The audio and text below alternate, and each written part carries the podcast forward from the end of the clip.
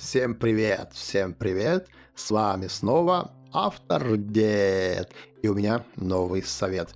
Пять способов, как запастись энергией для жизни, для бизнеса, для семьи и для любви. Погнали.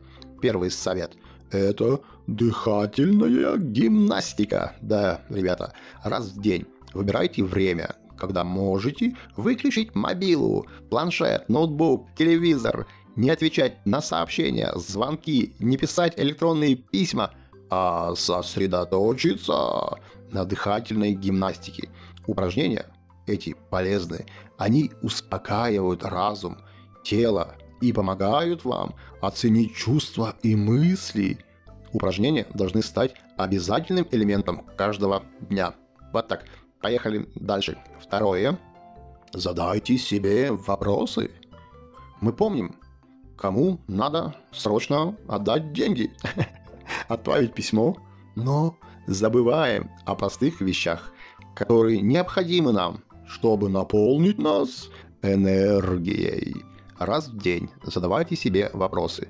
Например, как вы себя чувствуете физически, психологически? Вы довольны своей жизнью? Какие у вас ощущения, отношения с окружающими людьми? Не следует ли уделить кому-то из них больше времени или внимания?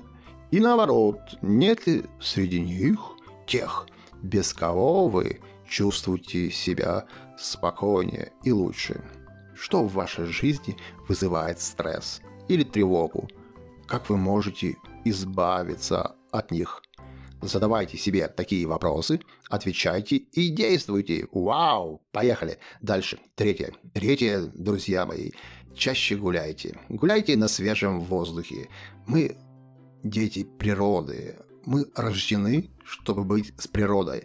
И поэтому Сегодня встаньте и выйдите на улицу, подышите свежим воздухом. Мы находимся все время в помещении, прикованные к электронным устройствам, креслам, диванам. У нас то совещание, то в пробке сидим в машине, да?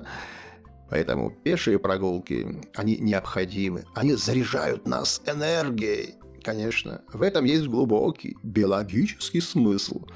Это происходит благодаря активации целого ряда биохимических реакций. Кроме того, природа успокаивает нас, наш мозг и нервную систему. Вау, погнали! И четвертое. Долговременные цели. Ничто так не отнимает энергию, как устаревшие старые цели. Идти не туда, это не просто. Мы просто теряем время, это значит мы теряем энергию. Что вы которые мы кинули, забросили. Мы переживаем, а если мы переживаем, мы переживаем много жизней. Мы стареем, мы тратим энергию, силы. И, короче, откиньте старые заброшенные цели и ставьте себе новые. Погнали. Пятое. Пятое. Нет оправдания. Лучшие учителя для нас это наши дети, погнали, которые научат нас всему. Смотрите на детей, как они прыгают, как они бегают, как они играют. У них нет слова «нет». Они встают и идут. Им важна цель. Маленький ребенок хочет идти, он встает, падает, встает, падает, встает, падает, ударяется, плачет, встает, опять шишки, ушибы, ссадины, синяки его не пугают. Он делает это тысячи, тысячи раз в день. И так он встает и потом идет, шатается, но потом он бежит, потом бегает, несется, и так он побеждает. А мы забыли, мы были такие же, как и они.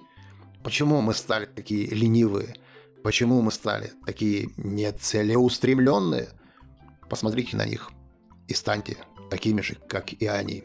Вот такие пять у меня упражнений для вас, чтобы вы стали успешными, и у вас в жизни была удача и море побед. А для вас был я, автор Дед. Любви, добра, пока.